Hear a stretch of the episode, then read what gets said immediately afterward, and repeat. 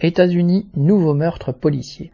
Dans la nuit du 30 au 31 août, à Columbus, dans l'Ohio, Donovan Lewis, âgé de 20 ans, a été tué par balle dans son lit par trois policiers qui s'étaient introduits chez lui, munis d'un mandat d'arrêt et accompagnés d'un chien.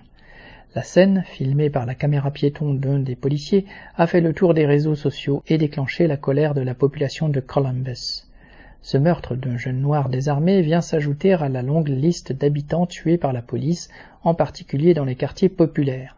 D'après le Washington Post, aux États-Unis, au moins 1055 personnes, soit près de 3 par jour, ont été tuées par balle par des policiers en 2021. Les Noirs, qui représentent 13% de la population, courent deux fois plus de risques d'être tués que les Blancs. Dans l'immense majorité des cas, ces meurtres restent impunis.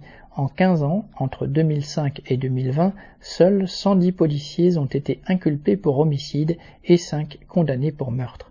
Rien n'a changé depuis le meurtre de George Floyd en mai 2020, étranglé de sang-froid par un policier blanc en pleine rue et en plein jour.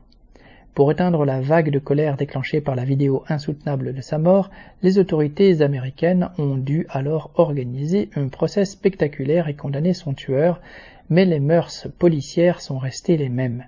Dans une société qui repose sur la violence de l'exploitation et des inégalités sociales, la vie d'un jeune de quartier populaire, a fortiori s'il est noir, ne vaut pas grand-chose aux yeux des policiers et de la justice. Julie Lémé